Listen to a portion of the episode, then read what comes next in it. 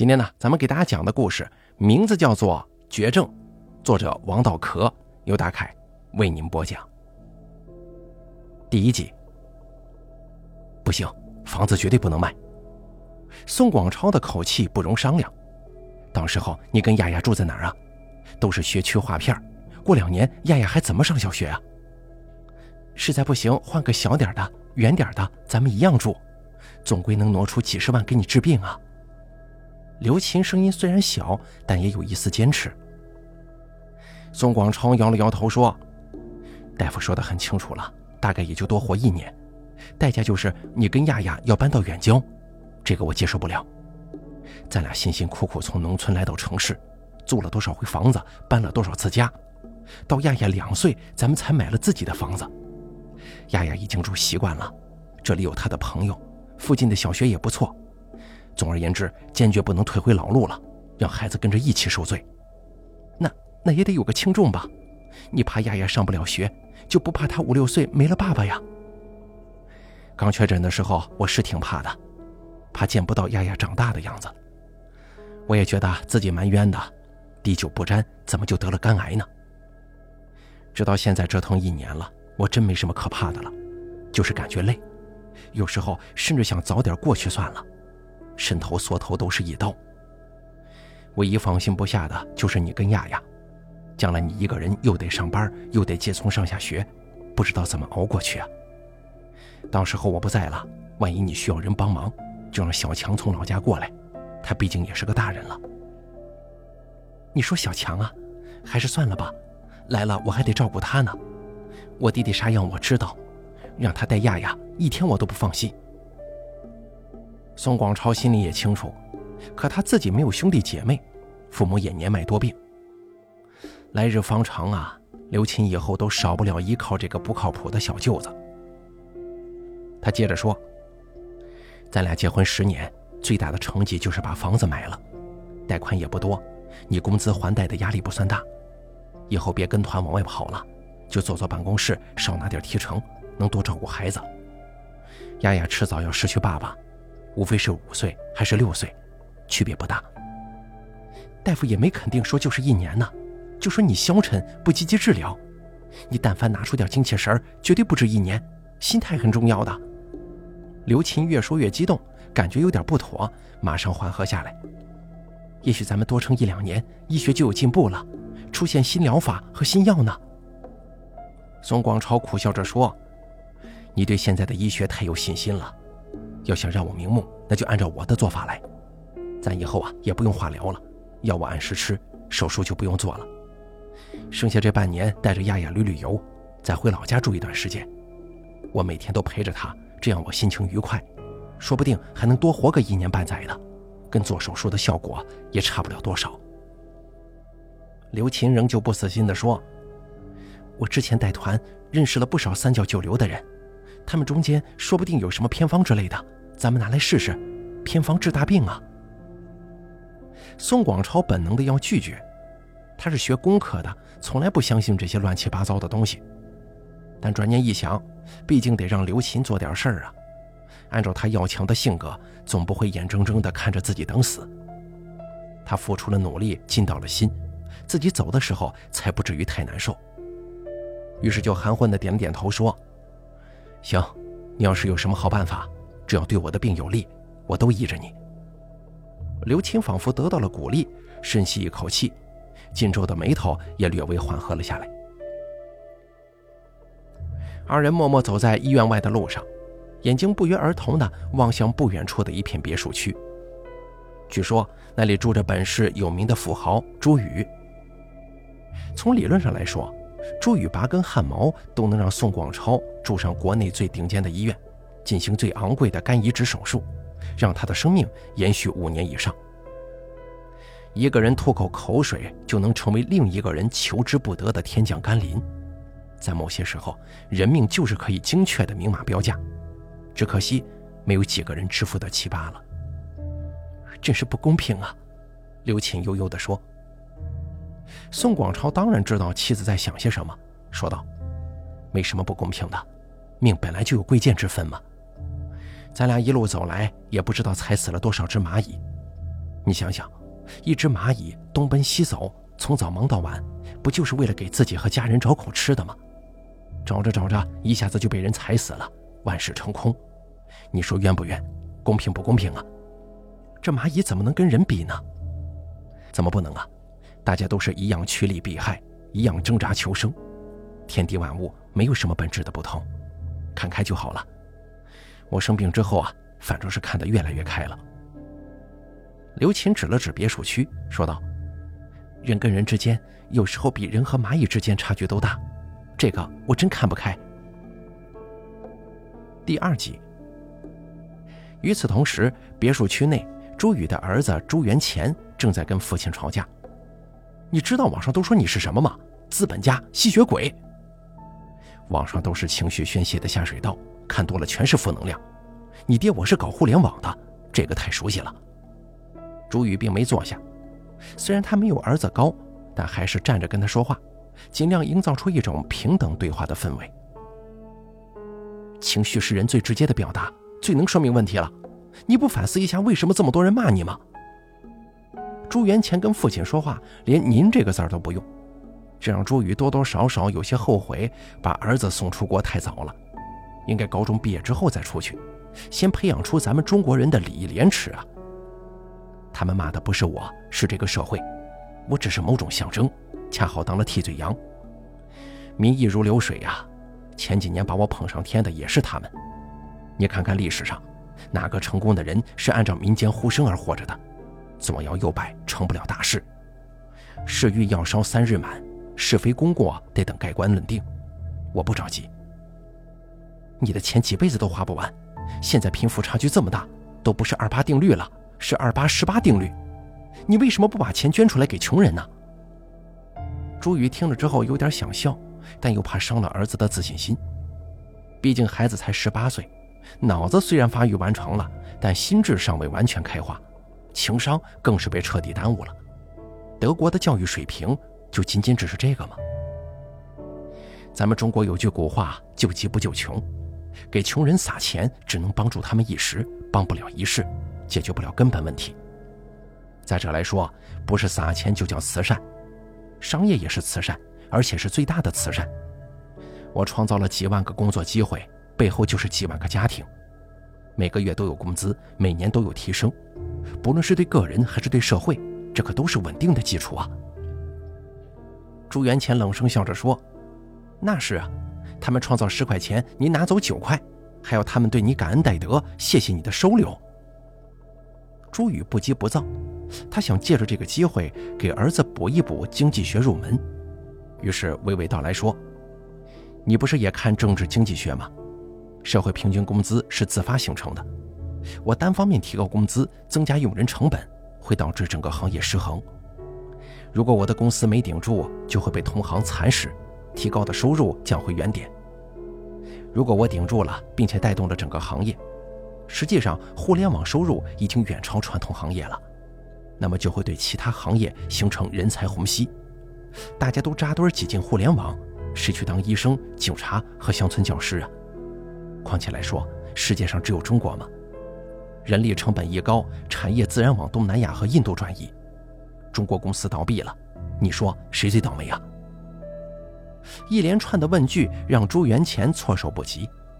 他顿了顿说：“我我说不过你，但我只相信一点：富的越富，穷的越穷。这样的社会怎么看都不正常。你们资本家吃干抹净，还有理了。”说完之后，摔门而出。朱宇叹了口气，心中想到，还是大意了。当时把这孩子送去德国，原本是想学习德国的严谨精神，将来接班搞管理。可他忘记了，德国是出《资本论》的地方。朱元乾漫无目的的走在路上，愤愤不平。小时候他是多么的崇拜父亲，可是现如今，他为有这样的老子感到羞耻。他不想再去德国读完最后一年大学了。未来的路线都被父亲安排的明明白白。留学归来，进入父亲的公司培养，为将来接班做准备，然后就是无休止的剥削别人，挣那些花花绿绿的纸。这种生活的意义到底何在？他非常感谢德国的一位哲学启蒙老师，带领他进入了《资本论》的世界，使他摆脱了蒙昧，看到了这个社会丑陋的真相。而人一旦清醒过来，就再也没办法装睡了。朱元潜想要活成一个有价值的人，最起码也得是个好人。不是没人去当乡村教师吗？朱元潜觉得自己就可以试试，去最穷的地方教那里的孩子外语和哲学，让他们能有机会看清这个世界。可是他不知道中国哪里最穷。从十一岁起，他就跟妈妈在德国生活，每次回国，要么在家见一些有身份的叔叔阿姨，要么去景点旅游。朱元潜从来没有接触过真正的穷人。他看到路边的一家旅行社，这是他为数不多熟悉的场所。他走进去，对招待他的工作人员说：“我要订一张机票到最穷的地方去。”工作人员一脸诧异，小心翼翼地问：“您是要去埃塞俄比亚还是津巴布韦啊？”我说的是中国。哦，中国呀。虽然我不知道什么地方最穷，但估计那里应该没有飞机场。那就高铁票吧，二等座就行了。呃，先生，抱歉啊，但凡通了高铁，这也不会成为最穷的地方了。行吧，你看着办。不管什么交通方式，只要能让我过去就行。朱元潜无可奈何地妥协了。工作人员审视了一下眼前这位衣着不凡的小伙子，一时间搞不清楚他的来意。能先看一下您的证件吗？朱元潜从包里掏出了护照和身份证，递了过去。工作人员看了一下，把护照还了，说道：“身份证就够了。我知道有个地方特别穷，在鲁西，属于贫困县，只是没通火车。过去的话要坐七个小时的大巴，就在附近的长途汽车站。请问可以吗？很好啊，就是这种地方。你帮我买票吧。请问朱先生，到了那边需要人接吗？我就想去村里的小学，应该不难找吧？哟，这个不好说呀。”根据我们旅行社的经验，这种贫困县可能连个车都打不着。我看您之前未必坐过三蹦子或者倒骑驴吧？再者来说，不是哪个村都有学校的，小孩子少了，一般都是周围几个村共用一所小学，不是本地人还真不一定知道在哪儿呢。行，那就安排接一下吧。订完票之后，距离发车还有段时间，工作人员热情地跟朱元潜聊了一阵儿。最后递给朱元潜一张名片，我安排好了，会有人在车站接你。你刚才说不愿意联系家人，那么路上有什么事就给我打电话吧。我叫刘琴。第三集，刘琴晚上下班之后吃完饭哄睡女儿，对宋广超说：“你猜我今天见到谁了？”宋广超说：“咱俩上午在医院，你就上了半天班，能见到谁呀？”是什么明星通过你们团组织旅游了？不是，比明星还厉害呢。朱元潜。宋广超对这个名字毫无印象，是明朝哪位王爷的几十代传人吗？什么呀？是朱宇的儿子。刘琴一补充，宋广超才算有点印象。几年前好像在电视上见过一次，跟在朱宇的后面，穿着小西装，接受采访的时候说要当爸爸那样的人。本来我也不确定的，朱宇的儿子怎么能来我们这个小旅行社呢？一看身份证地址，才知道还真的是他。这富豪的孩子旅游也去旅行社吗？这什么操作？还有更迷惑的，他居然问我中国最穷的地方在哪儿。宋广超皱了皱眉头，他这是来找优越感吗？那也没必要去最穷的地方啊，咱们市里比他家有钱的也不好找了。刘琴说。搞不清楚，他好像脑子有点不正常，所以，我把他绑架了。宋广超嗯了一声，三秒钟之后才反应过来，什什么？你你把他怎么了？绑架了。大巴下午一点钟发车，到新县的时候已经是晚上八点了。朱元潜随着人群下了车，车站里乌漆麻黑，本就昏黄的路灯连一半也没点亮，不知道是坏了还是省电。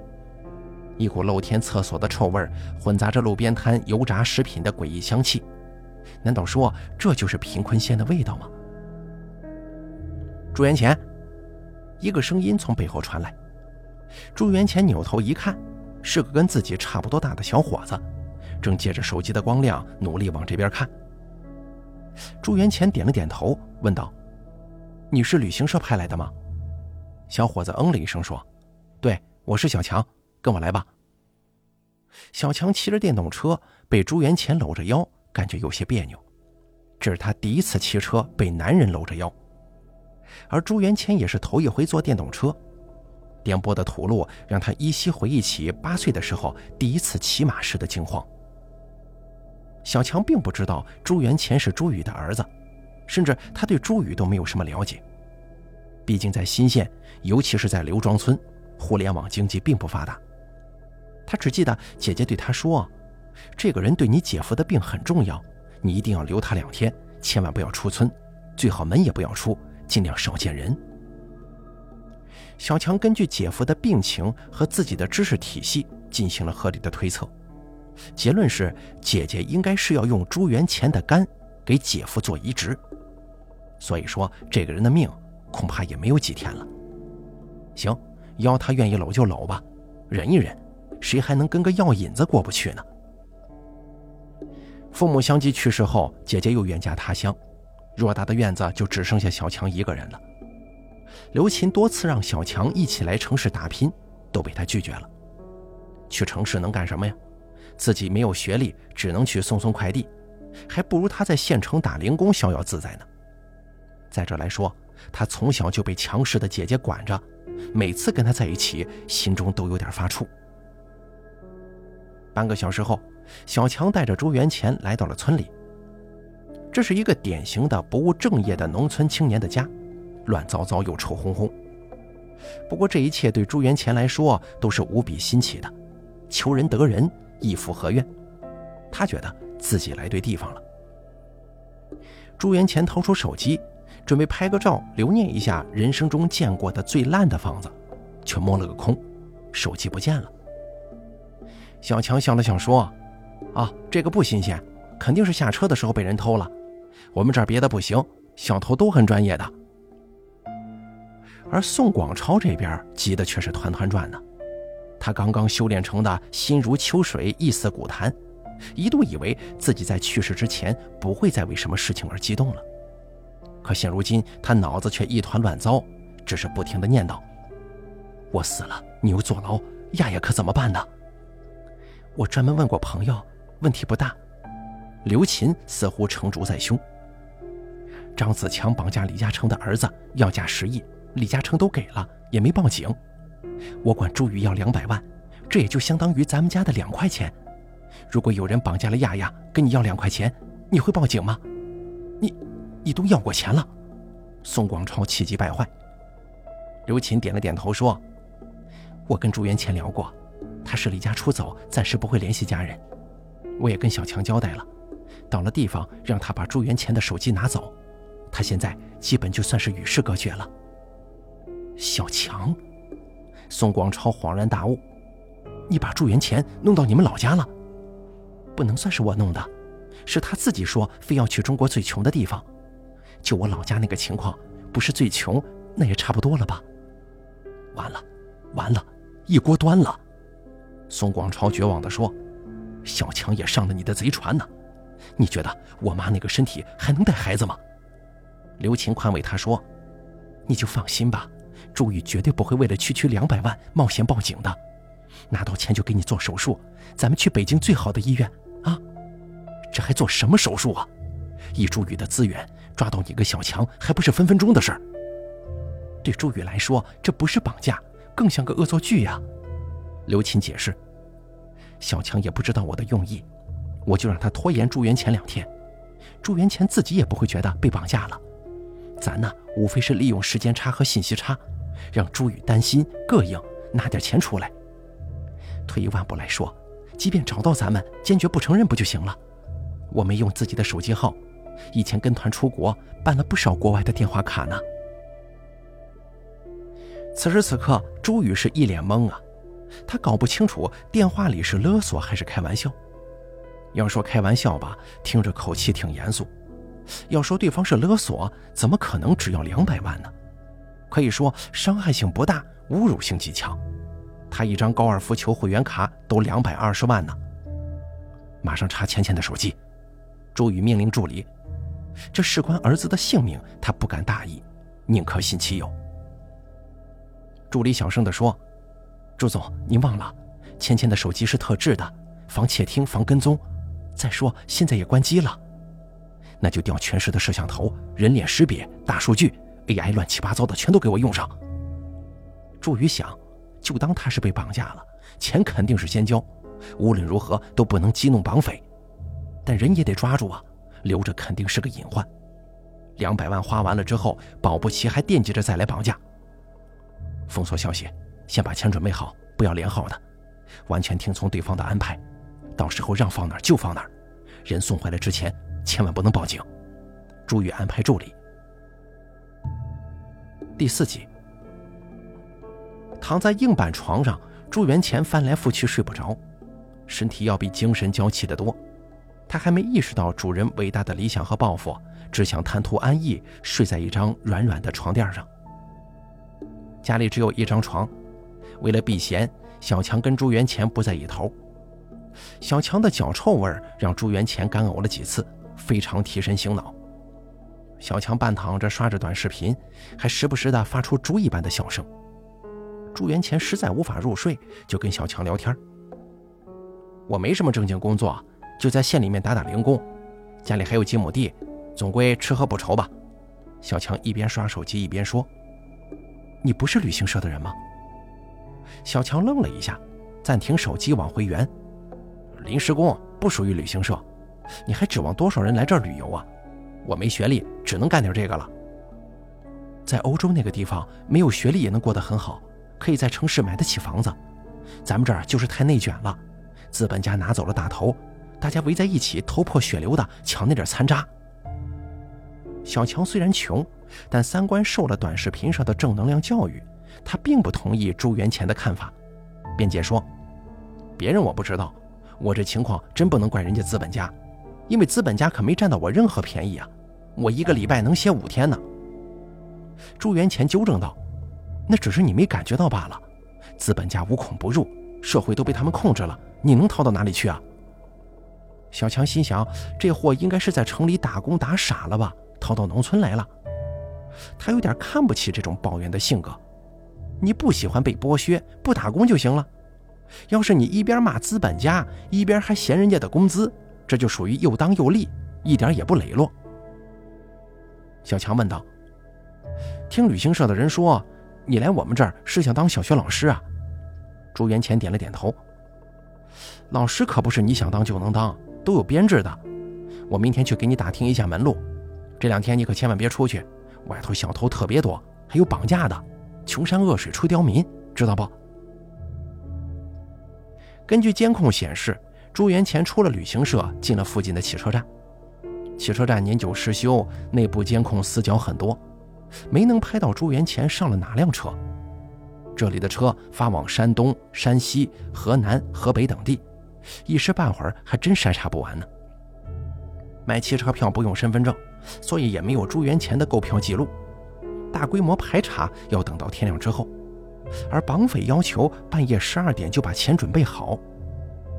对方的手机信息查清楚了吗？朱宇问。助理回答道：“这是马来西亚的手机号，就是通话时间不够长，查不出具体位置，并且通话用了变声器软件，听不出男女。”朱宇心烦意乱地摆了摆手，说：“赶紧给钱吧，钱钱回来之后再跟警方一起仔细查，挖地三尺也得给他揪出来。”助理说：“钱早就准备好了，就等十二点对方来电话确定地址呢。”“嗯，路上到处都是摄像头，我倒要看看他怎么取钱。半夜十二点，路上也没几个人，查起来更容易。看来呀，这帮人也是缺心眼儿。”助理心说。平时你不是挺牛的吗？缺心眼都能把你儿子给绑走。好不容易熬到十二点钟，电话准时打了过来。助理第一时间把电话接起。朱宇还没有来得及戴上耳机，通话就结束了。地址在哪儿啊？助理摇了摇头，表情木然地说：“他要比特币。他妈的，真是挺懂啊！这帮孙子，到现在也不知道钱钱是不是真的在对方手上。”可能不是绑架，是诈骗呢，钱咱们给不给呀？而且要多给点比特币天天波动，千万别跌了，怪我没给够，我可不冒这个险。次日一早，小强醒来之后，发现朱元乾已经不在床上了。他一个机灵，鞋都没穿就往外跑，看到朱元乾正在堂屋四下里看，才算是松了口气。这是你家人吗？朱元乾指着墙上镜框里的几张脏兮兮的照片问。小强点了点头。那他们，他们都没了。听到这儿，朱元乾不知道该说些什么好了，赶紧换了个话题。咱们早饭怎么吃啊？什么？我从高中毕业就没吃过早饭。这这不吃早饭容易得结石。我身上现金花完了，手机也丢了，信用卡一刷，我家人就知道我在哪儿。干脆啊，你帮我把表给卖了吧。没有手机，这玩意儿也没什么用了。小强接过来一看，是个电子表，笑着说：“这这玩意儿能卖几个钱呢？”朱元乾说道：“这是定制款，我爸送的。”具体多少钱我还真不清楚呢，你看着卖吧。小强把表揣起来说：“你在家等着，千万别出门，容易迷路。我骑车去县里问问，等会儿带早点回来。”来到县城之后，小强直接找到修表的初中同学许昌明。许昌明眯着眼睛端详了一下这个表，问道：“你想卖多少啊？”小强说：“这电子表比卡西欧咋样啊？”许昌明松了口气说：“稍微强点吧，你要是不着急，我给你挂到网上，估计能卖个七八百。网上卖出去要多久啊？这不好说呀，快的话一两天，没人买可以降个三十五十的，再等等呗。那不挂网上呢？如果你不挂网上，那就算是我收了，我担点风险，能给你六百块。算了吧，我换一家问问。”许昌明笑着说：“怎么回事啊？”你跟你同学也玩这一套啊？行了，我给你算八百，我挂网上慢慢卖。不过这玩意儿你得告诉我从哪儿来的，我可不销赃啊。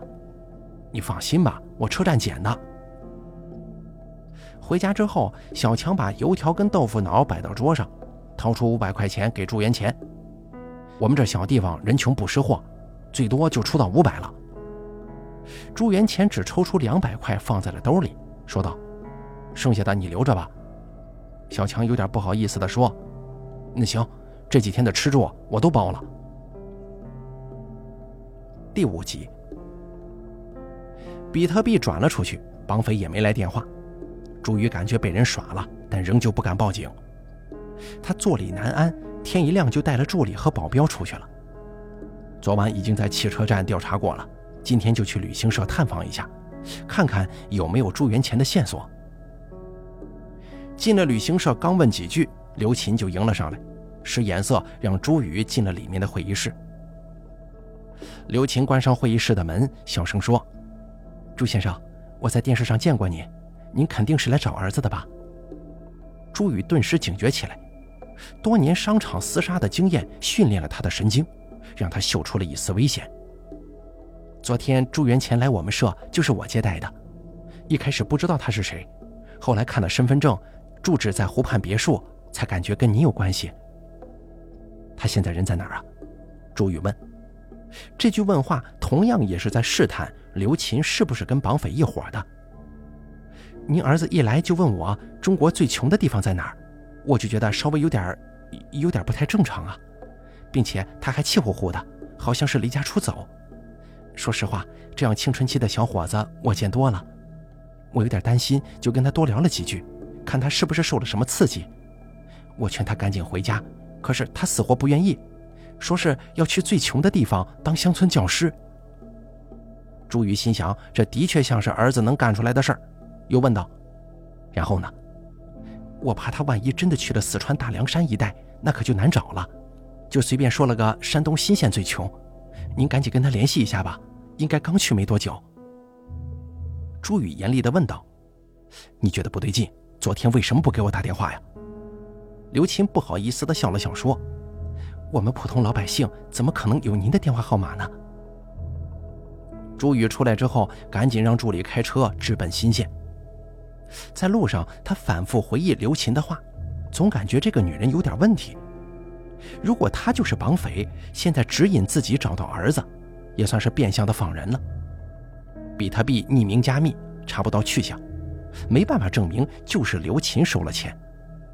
如果刘琴没问题，那儿子就是在新县被绑架了。无论如何，只能见到儿子才能问个清楚。那个修表的许昌明真的非常开心，这块最新款的 iWatch 手表，即便普通的也得几千块，更何况这是定制款呢？他上网搜了一下，表盘手工雕刻，厚度二十四 K 金，配鲨鱼皮表带，售价两千两百美元。所以他坚决不相信小强是在车站捡的。他知道小强家在哪儿，中午就骑着电动三轮车偷偷的来到刘庄村。许昌明把三轮车停到其他胡同里，扒着小强家的院墙往里瞅，看到屋里两个人影影绰绰在打扑克，一定是小强骗了什么有钱人来家里了。这一块手表都值个一两万，身上指不定还有什么宝贝呢。对家，小强故意拆了三张尖儿他实在不好意思把朱元钱剩下的两百块钱也给赢光。这个时候，他手机响了。是许昌明的电话。小强走到院子里接起来，许昌明告诉他手表卖出去了，碰到了个冤大头，卖了一千二。许昌明表示自己很仗义，打算再给小强添个两百块。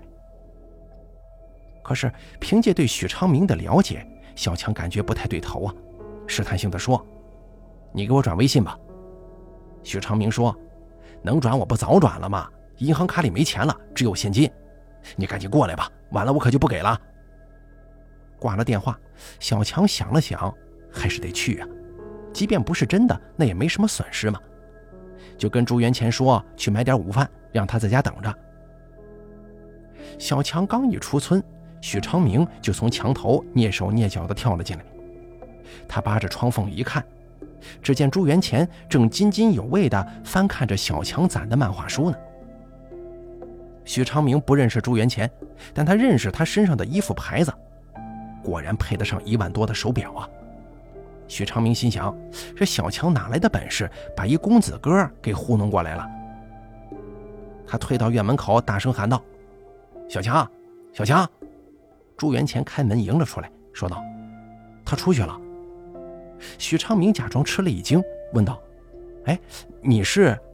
哦，我是他朋友。”哦，朋友啊，我是他邻居，来借几个板凳，明天家里办喜事儿。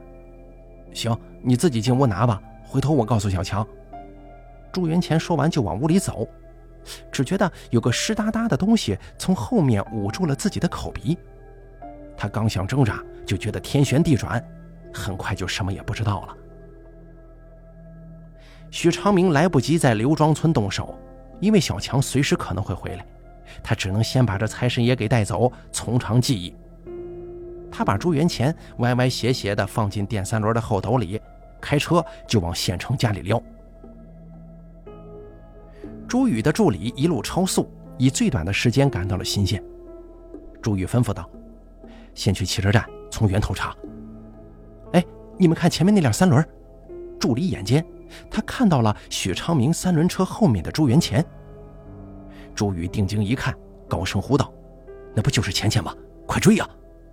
而许昌明就不明就里了，只觉得背后汽车发动机轰鸣，似乎在追他。他做贼心虚，加大马力逃跑。县城马路两侧都是商贩，横七竖八的，汽车反倒没有电三轮跑得快。朱宇急火攻心，对保镖说：“你下去追。”保镖得令之后，下车如同离弦之箭。眼瞅着离电三轮越来越近了，许昌明从后视镜看到有个五大三粗的汉子疯狗一般的追了过来，方寸大乱，急忙拐进小路，专捡胡同钻。路越来越窄了，汽车渐渐开不进去。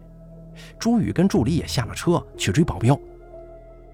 他俩循声转了几个胡同，看到电三轮停在了一个小十字路口，保镖木然地站在一旁。